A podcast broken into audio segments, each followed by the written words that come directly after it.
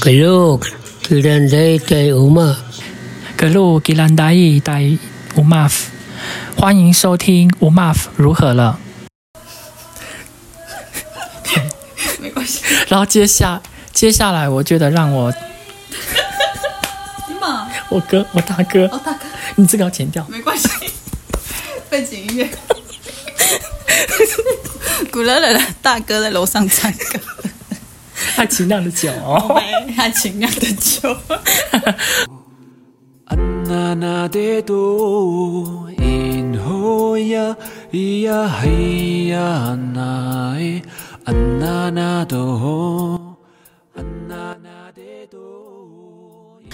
Hello，欢迎收听乌马夫如何了。今天这一集是乌马夫胆东姆的时间。胆东姆在布农语是拜访的意思，所以今天我要来拜访我的一个好朋友。好，那么接下来我们先请今天的好朋友来宾来跟我们做自我介绍，还有打招呼。Dapat dapat ya mapulat aku ngadan di Kuala Lela tu berlelem kemasi dapat davang aku inalan tu 读出玛德瓦阿根读一段第乌马那斯马斯马扎阿乌里吉瓦达阿达纳根拉巴达维玛里玛里。呃，各位收听的观众，大家好，大家平安。好、我的名字叫做杜英杰，然后排完组的名字叫做古勒勒杜维勒勒。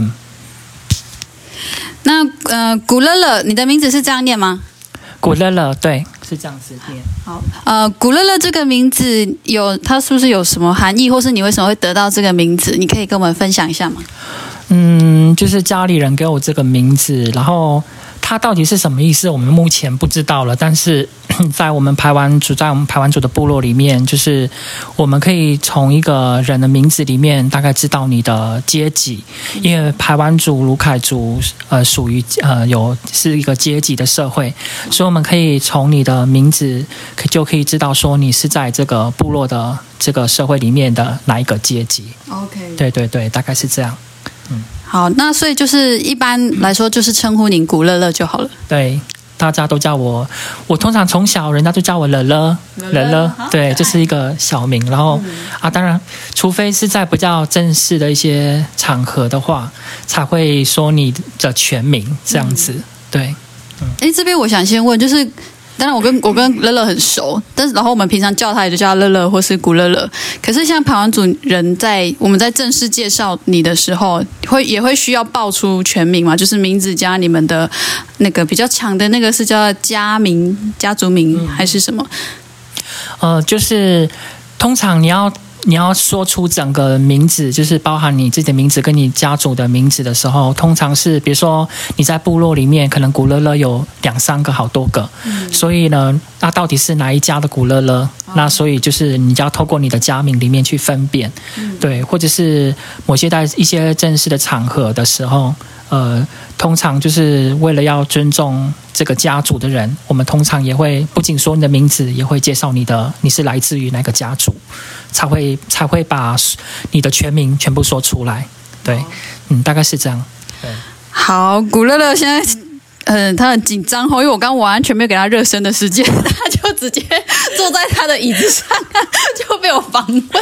请大家不要害怕这一集哦，我们不是那个严刑，也不是要拷问他。其实我跟乐乐，我们真的是好，真的是很好很好的朋友。我们我们的认识的起点是在台南神学院。请问你的家你的家乡在？你可以跟我们介绍一下你的家乡在哪里吗？然后，如果你怕你的粉丝太多会堵在门口，那你就不要透露你家门牌号码好。但是你可以跟我们分享一下你来自什么什么地方、什么部落。好，就是我是来自屏东的排湾族，然后住在屏东三地门达莱部落。对，然后我从小就是生长在这个地方。对。达莱部落的那个母语，它是已经改成母语了？对，呃呃，行政区域上还是叫达莱，然后排湾语叫做达巴达坊，然后有两个称呼啦。过去大部分的附近的部附近的部落称呼我们部落都叫做达莱达莱。对，那之后我们就呃希望我们改回我们最初发源地的的名字，所以我们现在大部分我们都希望，呃，就是其他的部落的人，或者是我们自己介绍我们的部落，我们都自称叫做达巴达邦，对我们是达巴达邦部落的这样子。达巴达旺。乐乐，我记得你在念神学院之前，你在部落里面是有一个职业很专业，导致你刚可以那么专业的介绍你们的人文史地。你可以跟我讲一下你之前在做什么吗？其实我觉得就是我还没有读神学院之前，就是大学毕业到我读神学院这段期间，大概就是十年这段时间，我做了三个工作，我换了三个工作。嗯。对，就是我有就是在国小当过代理教师，嗯。然后再就是我有做在在社区的发展协会做社区工作，嗯。对，然后再来就是也有到乡公所去，对，做一些临时雇员，对，然后就是在其实我觉得虽然这在这十年间换了这三个不同的工作，但是我觉得到不同的地方，比如到学校、在社区跟公部门，就会有很多不一样的事情，就是我看到很多不同的面相，然后。虽然这些工作的时间都是不长，因为就是过一段时间就是另外一个工作，但是我呃，但是我觉得这些这不同阶段里面有给我很多的收获。那当然，我觉得最多收获的一件事情就是在社区工的社区工，就是社区里面工作。嗯因为那时候在社区工作里面，我觉得我对在我自己出生的部落这边，呃，让我最大的收获就是我自己去了解我自己的部落，因为我觉得大学毕业之后，其实我对我的部落的了解是零，是零的，就是完全怎么会？就是呃，我你不是在部落出生长大吗？嗯，是就是我在部落出生长大，然后我有呃，就是有一个母语的环境，但是我从来没有了解过说，原来我这个这边的部落有很丰富的历史，因为我从来没有。就是就是跟我自己的家人聊说，我们这个部落是怎么来的，它过去的历史是怎么样，然后部落有哪些有什么故事，有什么传说，然后这些都是我在大学毕业之后，就是在社区工作里面所得到的，透过这些部落的耆老、这些夫妇们，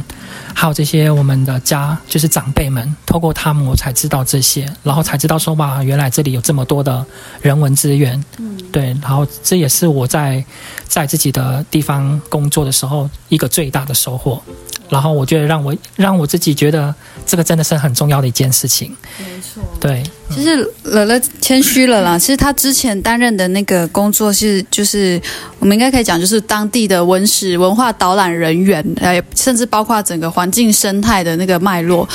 呃，上我记得有一次，我们跟我们跟一些也是青年嘛，我们来来你的部落参访，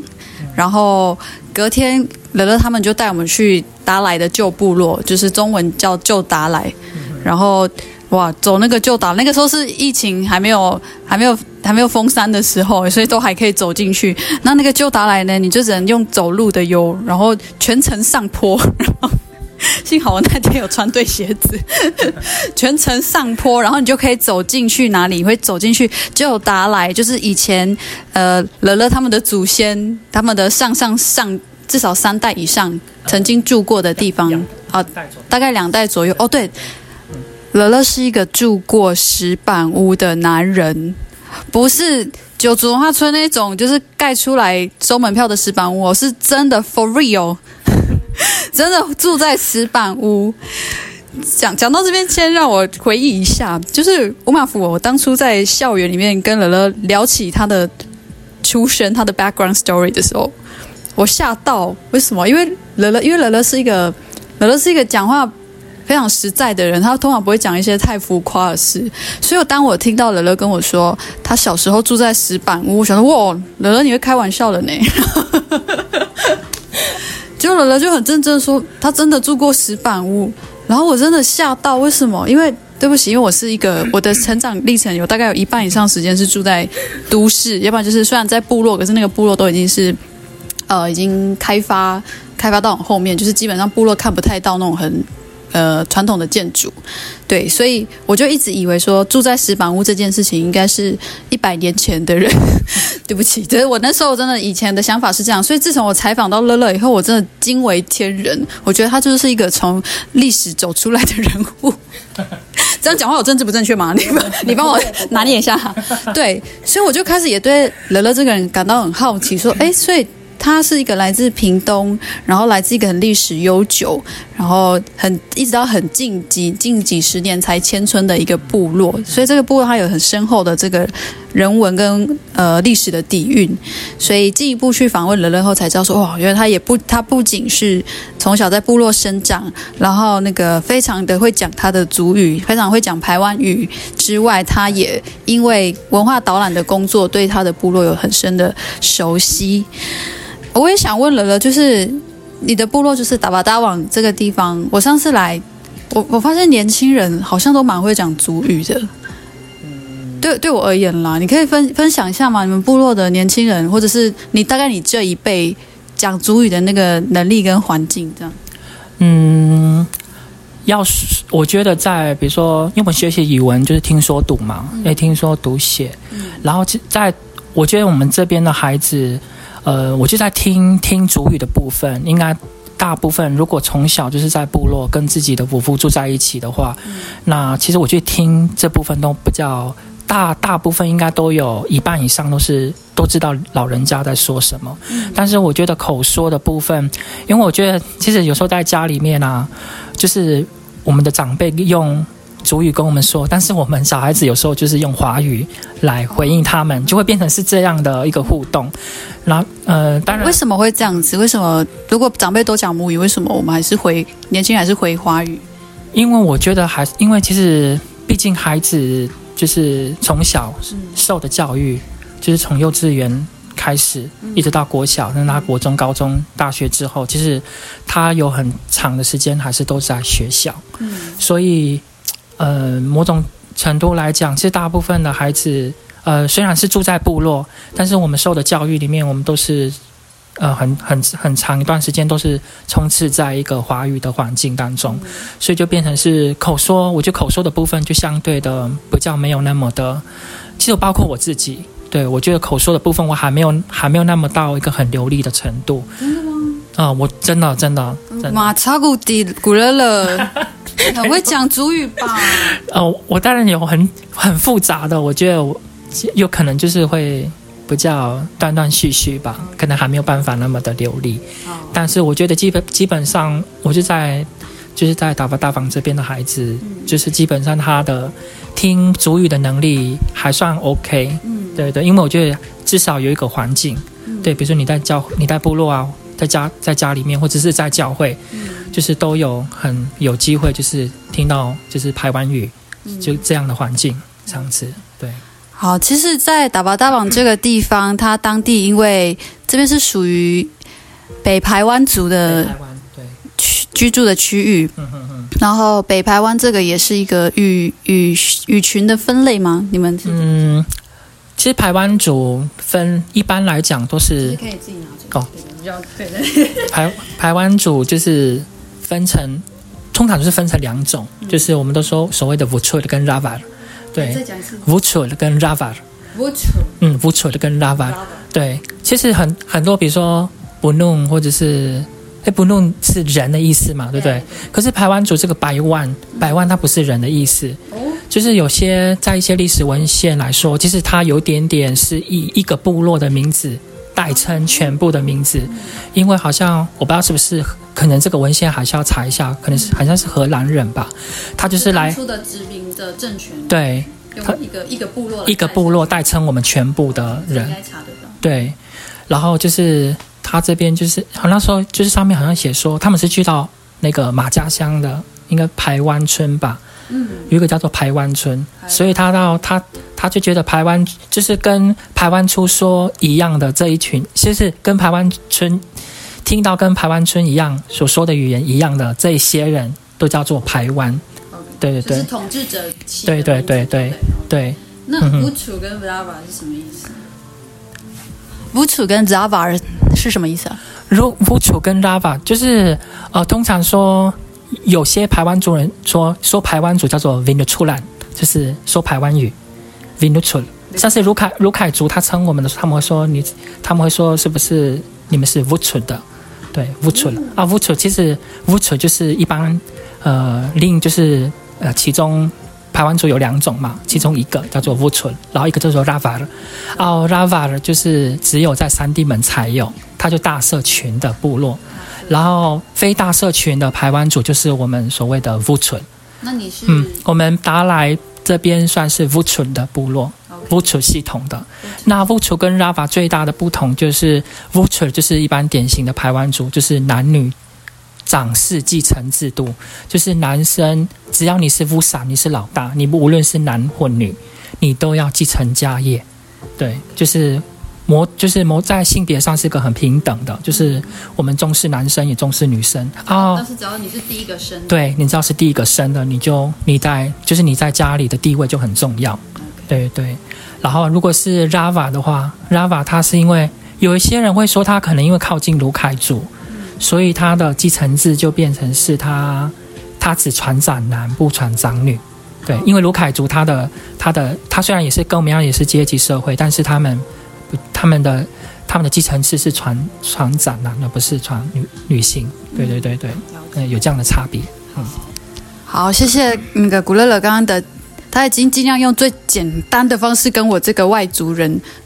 解解释台湾族的内容的这个区分。好，当然，当然有兴趣的朋友，我们可以继续去了解，就是关于台湾族这个族群。我有时候会用族群来讲台湾，我不会只讲台湾族，因为自从我深入认识了台湾族的朋友后，我知道说啊，原来在族内也有不同的、有不同的认同，或是呃在地的那个文化。好，那接下来也想问乐乐哦，因为刚刚你分享，就是也让我们知道说你是一个非常努努力的在了解跟学习认识关于你自己的族群身份的一个年轻的台湾族人。我还蛮好奇说，那你自己从小在接受这个，比如说你去上学呀、或者是在不同的地方区域去工作的过程，因为身为原住民，或是说身为台湾族人，你有没有遇到过一些比较特别的一些互动的经验？也也请乐乐跟我们简介一下，就是你你的从小到大的这个求学历程，可以吗？好就是呃，我从小就是我幼稚园在幼稚园跟国小都是附都是到附近的部落读书，所以都是读原住民的学校。那就是呃幼国呃幼稚园是读一个就是我们隔壁的山地部落的一个叫做道明托儿所天主教的一个幼稚园，然后国小的话是就是我们隔壁的蒂摩尔国小，对地摩国小，然后就是我觉得在这国小这段期间里面，其实我觉得有有很多，因为我读原住民学校嘛，所以有很多机会就是会遇到，就是呃去学习自己的主语，还有就是就是参加一些跟文化相关的一些活动，对。然后我国小的老师啊，他呃他是山地村的人，对对对，他他已经在几年前已经过世了，但是他我觉得他。他常常给我一个机会，就是要我参加台湾族语的朗读跟演说，难怪，给我打超过点了。所以我就觉得，我就我就觉得变成是我有一个机会，就是他让我去说我自己的自己的语言，对对对对对，所以我觉得他他他也是一个影响我很大的一个老师，因为他就是他本身就是教我们台湾组的歌谣以外，那另外一件事就是他就是他让我有机会自己说台湾族语，对，那我觉得这是国小里面让我觉得应该是影响很大，就是我有个一个机会，就是接可以去接触我的主语，去去说我的主语这样子，对对。然后再来就是到我到国中、高中，一直到大学，我就到平地读书了。就是我国中是到一个是到内埔乡读书，那他是平地的国中，对。然后那时候，因为我觉得国中、高中，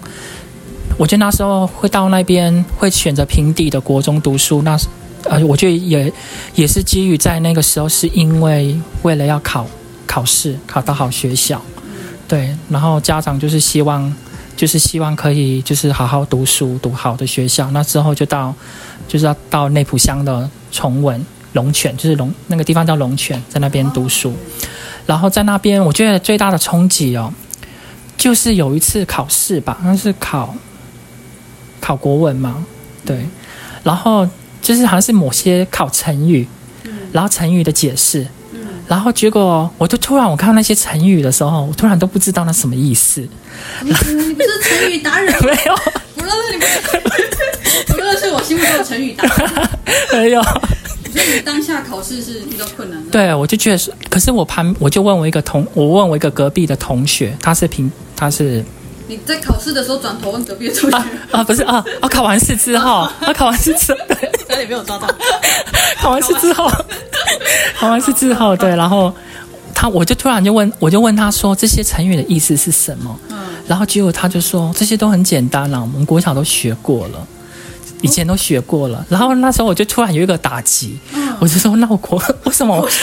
对我就突然就觉得说为什么这些我都不懂，嗯，对，然后我就开始觉得我渐渐跟其他的同学有一些落差，OK，对，然后我就会觉得，然后其实之后 没关系。然后接下接下来，我觉得让我我哥我大哥，哦，大哥，你这个要剪掉，没关系。背景音乐。古乐乐的大哥在楼上唱歌，太清亮的酒哦。对，他情量的酒。哦，对不起，又打。好，对，冲击文化冲击，文化冲击。对，然后我就。我就开始发觉，哎，我跟一些平地的同学就觉得有很大的落差，而且我觉得在那个时候读书，因为到了我们一下就开始要分升学班，然后那时候进入到升学班之后，就压力越来越大，因为那时候就是要考高中嘛，然后所以我就觉得，嗯，自己的程度跟平地同学有很大的，就是这么大的落差之后，比如说，比如说，比如说在数学上面，我数学就是比较弱的科目。然后我就渐渐觉得有很多地方我开始跟同学有很明显的，就是在成绩上有很大的落差这样子，然后就会有时候会想说，哎，为什么过去是我就会想到一件事，就是我过去所受的教育里面，为什么我都我都没有这些过去所学的，为什么都没有能够帮助帮助到我？因为那时候我会觉得，那时候因为对一些平地同学来讲，他会觉得这些过去就已经学过了。对，可是可是对我来讲，我觉得那些都是很陌生的，嗯。所以我就会开始去想说，哎，我我过去我就还在我还在部对还在部落读书的时候，为什么跟其他的其他部落的哎其他的平地同学会觉得说他们都已经学过，都已经知道这些了，但是为什么不知道？但是我当然这是我自己就是去我自己的去思考对，但是我觉得就是因为那个那个在升学班的那个过程当中，就是常常就是提醒自己就是要好好读书这样子，对，还是要认真念书这样。嗯其实乐乐刚刚分享了一个一个很多，其实大是大很蛮多原住民的孩子从原乡，然后突然之间要进入到都市去求学竞争的时候，会遇到的一些问题，就是在学习上面的。应该是一些不习惯，然后进进而造成一些一些落差。像乐乐刚刚的分享，他在国小的时候是过得虎虎生风，没应该就是有得到很多的肯定，特别是在自己的文化认同上。可是为什么哎到了都市，这些好像都不再重要了，重要的只剩下学科上面的分数。我也想问乐乐，你那时候就是开始到都市念书，国中嘛，高中，你们学校内大概原住民的比例是多少？国中应该还在还在屏东嘛？对，都在屏东，对对。那，高中呢也在屏东吗？还是？对，也是屏东，在屏东市了，对，到屏东市读书。但是校内的原住民的学生比例应该是不太不不不多吼。呃，国中的话，因为国中我读的那所国中，就是它其实它是会有原住民、有客家人，还有一些呃外省籍的孩子，还有一些就就是闽南闽南人这样子。族群很多，对，族群很多元，对对，都会遇，就是还蛮蛮蛮不同的种族这样子。对对对了解。对，可是会有这种呃学习上的比较，你觉得有落差，应该是原住民同学会比较明显吗？嗯，在国中的话，我觉得有有些有些原住民的同学也蛮认真的，就是大概因为我们那时候分班的时候，就是有些原住民的同学在班上大概也有五个左右，对对，然后当然我觉得国中升学压升学压力大，所以嗯，我们我觉得就是国高中的这段期间，就是好就是应该都是读书压力，对，就是用用力念念书这件事情。对没有什么时间思考说我是原住民，所以我要怎么样？反正就是想先想办法用力念书对就对了。那之后那个呢，到了大学，呃，乐乐，其实你要看乐乐刚刚讲说他小时候国中的时候成语不好，可是你知道他大学是专业是什么吗？Chinese。古乐乐是中文，诶，中文语言语文教育系所毕业的哦，所以你刚刚听到乐乐的那个这个华语讲的非常的应该算是在部落算是非常标准，而且 而且我认识的乐乐，他是那个作文啊，或者是他就是要写一篇文章都难不倒他，是一个对我而言，他是一个中文很好的原住民。好，所以我请乐乐分享一下他在大学时代的一些经历好了，还有你自己，你身为一个原住民，然后你而且你是主语很好的一个原住民青年，然后你选择念语文教育是 是为什么？还有你在当中跟你的文化有没有什么样的对话？嗯，就是我到，我觉得我之后会选择跟中文科系相关的去读。我觉得在一个最大的启发应该是高中老师吧，高中的国文老师。对，因为我觉得，嗯，因为我觉得每次上国文课的时候，就觉得，哎，老师的分享或者老师上的课就是很精彩。然后他为何可以把一个一个课文，就是凭我们看了白纸黑字的课文，可以上的这么生动，然后可以说的这么丰富，然后所以我就觉得那时候就是有一心想，就是想要考上任何跟中文相关的科系，对，然后之后就读就是读台东大学的语文教育，对，然后我觉得，可是我觉得我在高中的时候，有一次我去我们我们高中的图书馆，然后就是在翻书的时候，我就突然有翻到原住民文学的选集，就是那个好像是那是原名那个是山海文化哦红色的封面的那个化。山海文化的，山海文化是一个，呃，他出版了很多原住民族文学作品的一个出版社。我们要帮他打广告意思，但是就是我们系上对，不是我们看书的时候蛮常看到这个出版社。好，那、这不重要，来换换台。然后就是那时候就是哎，我就我就看到说原来有原住民的作家作者，你说高中的时候，高中的时候。才知道有原住民作，对对对对对。然后我觉得这这件事让我觉得很就是觉得很惊讶，然后我很好奇，你为什么会很惊讶？就是因为我那时候都会觉得说，这些在写书的人，比如说写小说、写散文、写写任何，大部分都是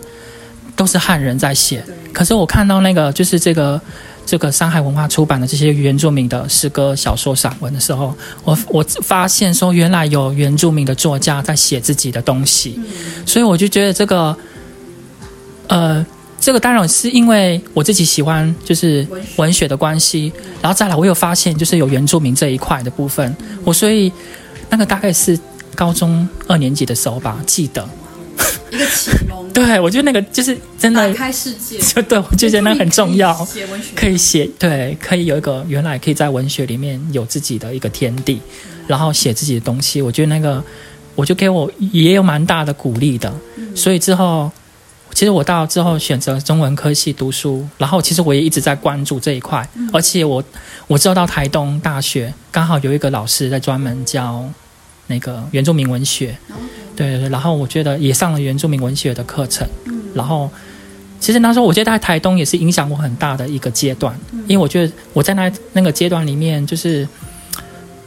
就是读了很多，就是也是读了一些文学的东西，然后我觉得这些算是有给我很大的，我觉得是在台东算是过得很充实的一件一个一个求学阶段，也影响我很大的一个求学阶段。对对对，嗯，刚刚对我想到这一点，就是乐乐是一个热爱文学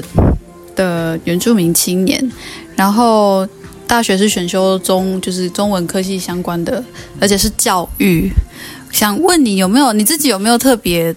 推荐，或者是真的当初最打动你的是哪一些文学作家，哪一些原住民族作家的作品，你可以跟我们分享一下。然后你当然你是这这方面的专业背景嘛，所以我也想问问你对这近几年的原住民族文学界，或是你对过往的原住民作家的心得或看法。嗯，好，可以吗？评论啦，不是叫评论，就分享一下你的心得，或者是有一些像呃，我的板上有一些朋友，他们有我我有被问过，没关系，这个我会剪。就是也有呃我的粉丝粉丝非原住民粉丝有问过我一题，就是说，哎，乌马福牛，你可以推荐我一些原住民族相关的文学作品吗？还有台湾的原住民作家的推荐，因为他们蛮好奇，如果是从文学这一扇门走进去的话，可以怎么认识原住民？你这边有没有一些你自己的学习上的心得？嗯，因为那时候在读原住民文学这一块的时候啊，因为我那时候也是也没有特定说选定某一个作家去，但当然我很关注的就是就是女性，然后又是原住民的身份，所以那时候有读了利格拉勒阿乌的作品，对，讲一次他的利利格利格拉勒阿乌，利格拉勒利格拉勒阿乌。利格拉勒阿乌姐，对。可以访问到阿乌姐姐，自己面自豪，没事没事，我改天给你讲那个我的故事。好，因因为我觉得读她的书里面，因为我觉得她算是我觉得在原住民的女作家里面比较有特别在关注女性原住民女性议题的人，因为谁来嗯嗯穿我美丽的美丽的衣裳，对对对，红嘴巴呜呜，的红嘴巴，哎，红嘴巴的夫妇，哎红嘴哦红嘴巴的呜呜吧，对对，利格拉勒阿乌，好 对对。对把那个名他的介绍跟名字贴在链接。然后就是还有他的什么，还有牡蛎胆，牡蛎胆，对牡蛎胆，对，然后他有一本绘本吧，我记得他有写一本绘本。对对对。然后另外一个就是，另外就是小说，就是《托巴斯塔玛皮玛》哦，的那个情人与妓女，哎。还有蓝雨行医记，嗯，对，然后再来就是那个巴斯对。达拿比嘛，对，对对对对，你念的很标准呢，你有嗯。练习过吗？认识布农组织好哦，不农族的，我 我们为板上的非原住民听众解释，刀巴刀巴斯达纳比马，他这个是布农族的名字，所以刚刚乐乐一讲，我就说哦，他在讲的是一个布农族作家，然后他算是布农族的文学家的，算是很大前辈。嗯对。对，，好好，您继续。然后就是那时候读了他的《情人与妓女》，然后我觉得它里面就是写了非常多原住民那在那个时代遭遇到的，就是近代遭遇到的议题，比如说嗯中文名字叫叫做田雅各，对对对，然后他就是他有在，他目前就在台东的长滨，我记得是长滨卫生所吧，因为那时候在台东的时候，学校有邀请过他来去演讲，然后就是读这些原住民作家的作品啊，我觉得其实就是嗯。会看到那时候发生的问题，然后其实因为自己也不晓得说有发生过那些事，但是我觉得他们把这些事情写出来，就是嗯，我觉得就是也是让不仅是原住民的自己，或者是台湾的一些社会了解说原住民经历过这一段。那我觉得他们的书写是很重要的，不仅仅是就是不仅是文学，也是记录历史事件这样。然后再来另外就是孙大川吧，因为他觉得原住民就像一个黄昏的民主，那就是如如果黄就这个黄昏的民族就是需要就是我们就是需要一个呃力量，就是能够。都认识我们自己，对，让他不是走向黄昏那个民族。对我觉得这些这些当然很很多啊，像是夏夏曼兰波安，还有那个我还是洛干，对对对，我觉得这些他的作品都很棒。对，说到这个部分呢、我们就再拉回到我跟乐乐认识的这个地方，就是神学院里面。其实大家不要看说神学院，就是它是不是只谈宗教？其实我们在神学院里面，我们有修文学相关的课程。那我回忆一下，我们当初一起学、一起修的那堂课叫做《基督宗教与文学选读》，然后是我们的一个呃来自日本的一个教授。我介我也讲过这个教授，那高景老师，他默默的一直被我偷 Q 在这个 podcast 上面，就是一个日本的教授，但是他的专长是台湾的文学跟历史。其实，其实他虽然他是外国人，但是反而让我们有更多元的方式去去重新爬梳我们台湾自己的文学跟历史。那我们在那一堂课上面，老师就是用一种很互动、很互动的方式，让我们从台湾的原住民族作家的作品里面去呃。除了去剖析说那个文学的手法之外，也看也去观察他们所记录的，就是关于宗教跟族人之间的互动。对我记得我那时候是讲，我那时候研究的是谁啊啊莫纳能，对一个台湾族的诗人莫纳能，然后我就用他的作品去做了一些就是议题上的分析。那古乐乐那个时候是选你是选谁啊？我是选那个一个泰雅族的作家，哎，我怎么突然忘记他？咦，那这个我要剪掉喽。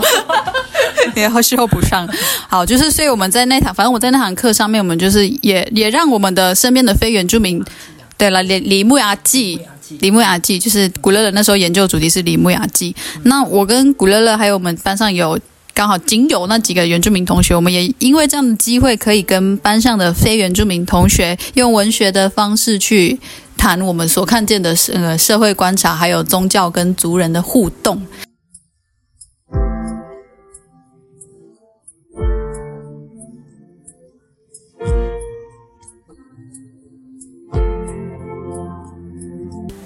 好，那这个阶段我们要请这个刚从台南神学院毕业的古乐乐，他介绍一下他现在在哪里服务，然后我也想请他跟我们介绍一下现在他所观察到的教会跟当地族人的互动，或者是基督宗教跟我们原住民文化，呃，有什有发生了什么样的对话？好，刚才我妈说，就是我今年就刚毕业，然后之后就是，呃，目前中会是要我到事务所去，对，所以我应该会有一段时间就是在事务所这边，就是协务中会里面的事务。我想问，现在、现在是要称呼您什么？您的称呼称号是什么？头衔呢、头衔，然后 title 哦 Yeah, what's your title? Yeah. 没有，好，这样哦，尴尬了。太新奇了，有点害羞。呃，的神学院神神学院毕业的神学生之后就是叫做传道师，这样子。师，对对对不要害羞，我有反好害羞传道师。呃，讲主语的话，你们会讲星系吗？还是什么？呃就是日文。对星系，所以你你你现在是古乐乐星系这样？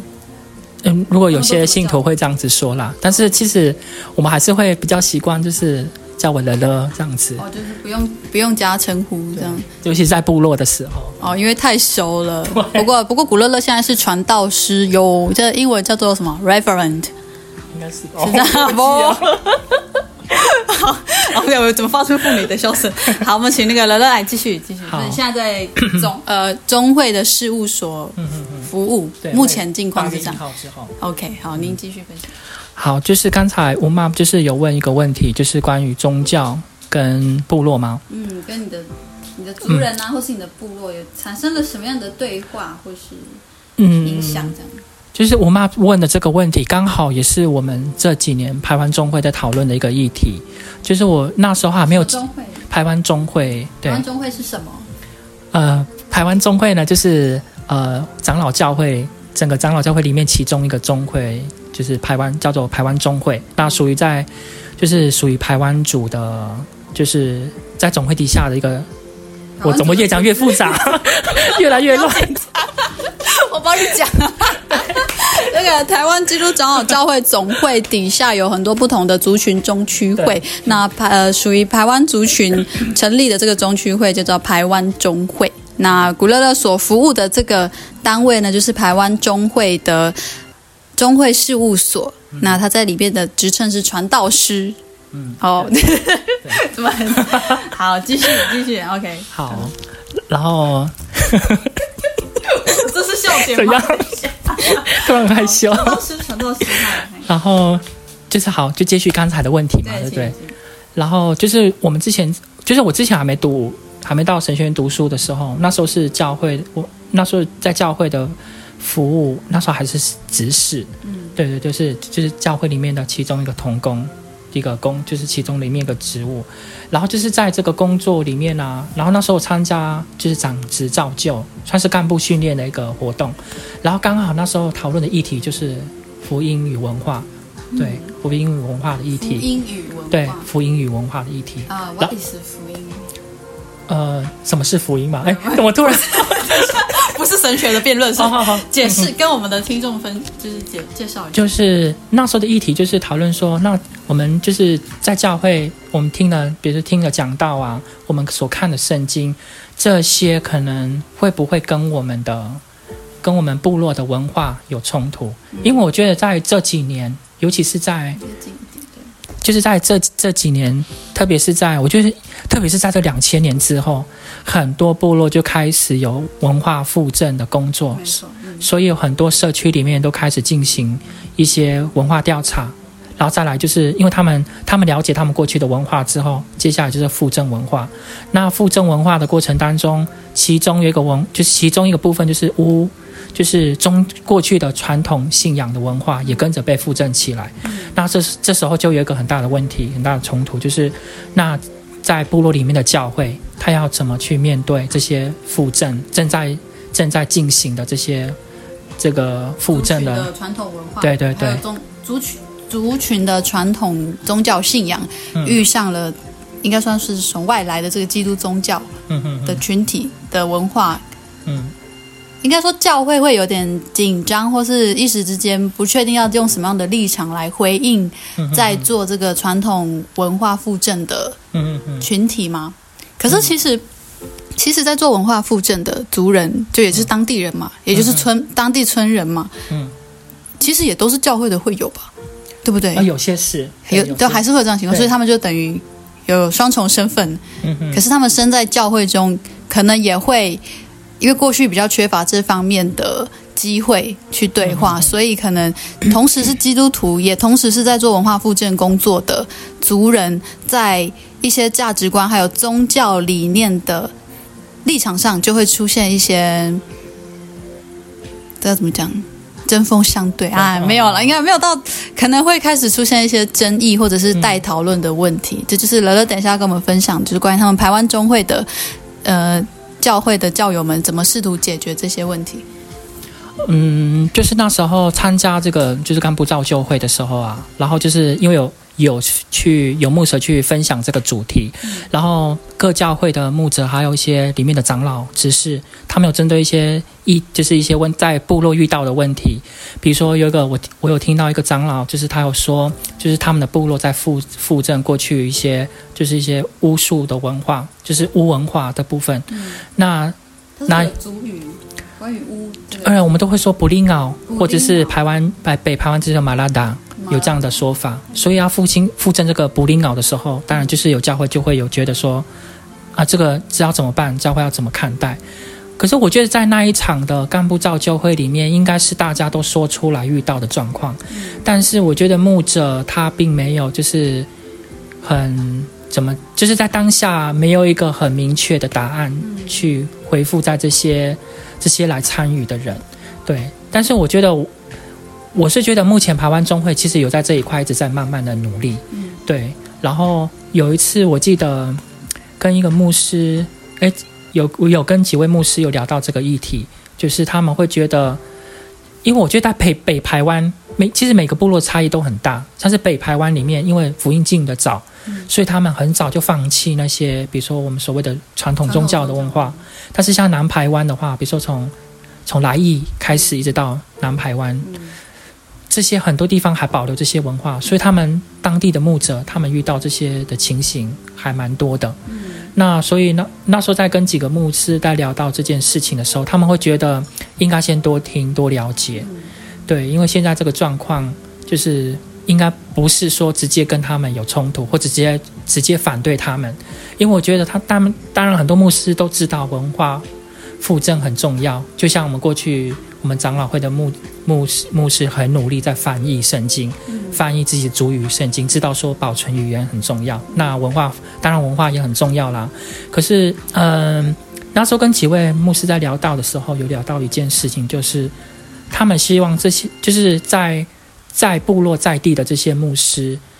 嗯，他们除除了希望去观察、去了解，那当他们也会希望说可以去收集一些案例，嗯，就是比如说文化跟福福音跟文化冲突的案例，把这些案例收集起来，嗯，然后哎我想，我想问，就是那些冲突的案例，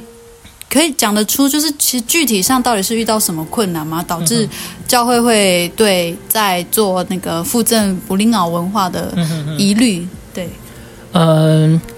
我觉得，因为这不仅可能有些牧牧牧师每个牧师的看法都不太一样，有些可有些牧师会觉得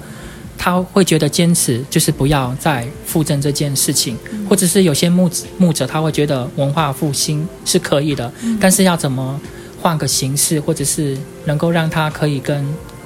教会跟福音有对话，他们就是希望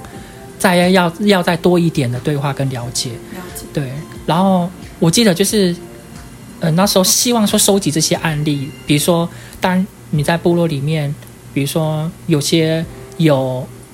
啊，比如说丧礼好了，比如说丧礼好了，丧礼这件事，有些呃，有些那个他的就是亡者的家里人，他希望用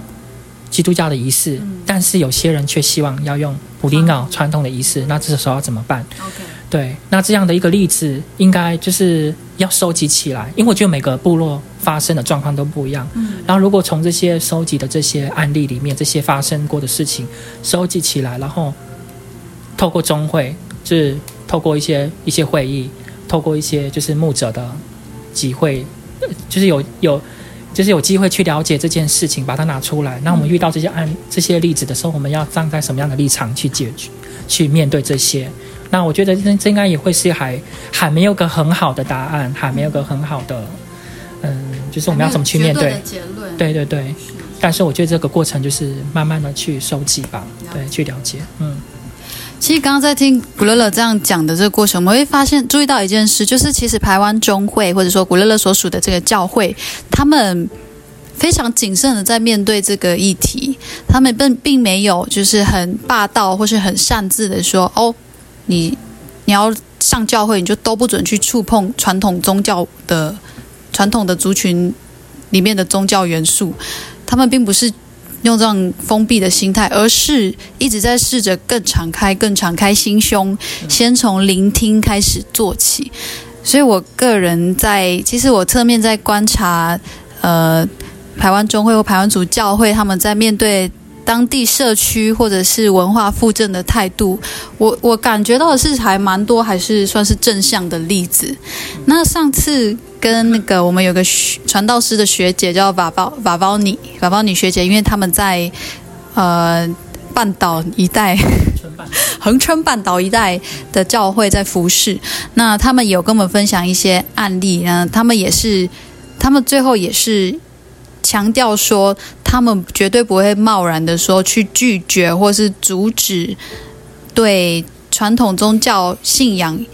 有涉略或接触的族人，即使他可能也是教会的会友，可是因为我们在对包括布林奥这个文化本身，因为族人现在还在有一些地方是还在学习跟了解，因为你说还在复振嘛，代表说还有很多的元素是还在重新去找回或建立，甚至辩证中。所以在面对一些都还没有办法绝对的下定论，或是绝对的去呃建立一个单一的制度的一些状况或事件。其实以台湾中会或是古乐乐他所参与的这个教会的经验为例的话，都还是继续一边往前走，一边保持学习的心态。我觉得这就是很重要的提醒，因为我们有时候会看到一些呃，可能可能也许是新闻的风向的问题吧，有时候会看到一些报道是说，有一些教会或者是有一些宗教团体，他就是觉得自己都是对的，然后。就做出了一些社会上的人蛮不能理解说，啊，他怎么为什么教会的人，呃，都自以为他们做的是对的，然后去排斥或是拒绝了某一些不同群体或不同文化背景的人，对，所以我想到这边，呃，我们可以听见台湾中会他们在做的一些事情，对我们来讲是一个提醒啦。那我自己也这边分享一个，就是。呃，大家如果有有听过前阵子我访问也是台湾族人的乐盖教授，他有跟我讲过说，他因为乐盖教授不是那个不是你们教会的人嘛，他是他基本上不是出于宗教的缘故，但是他在做转型正义的工作的时候，他特别提到一个单位，就是台湾中会。就是你那个古乐乐所属的这个中会，他特别提到这个中会说，哦，台湾中会的人很关心台湾原住民族群的转型正义的工作，然后也很积极的去投入，说要有一个民族代表性平台的成立。对，那这方面我认为他就是达到了一个，就是教会就是有达到一个说，你让在教会。不是属于教会圈子的人，却可以看到说教会是怎样用一个成为一个平台，去提供更多的民众去关注公众领域众人的福祉。对我讲到这边，我不知道乐乐会不会认同，但是因为像我们做我们做，比如说做自媒体啊，或是我们做一些新闻报道等等，我们会希望说这些意有些意见，它可以不要因为它是少数或是小众，它就被掩盖过去，就被主流或相对多数的声音盖过去，而是有机会让这些少数的声音，这些很重要的倡议，也可以在一些平台上被反映出来。对，那到这边，我们也想问那个古乐乐，你自己本身，你自己身为一个族人嘛，你有没有什么也正在关心的我们当代的原住民相关的议题，或者是你本身也在其中在努力的？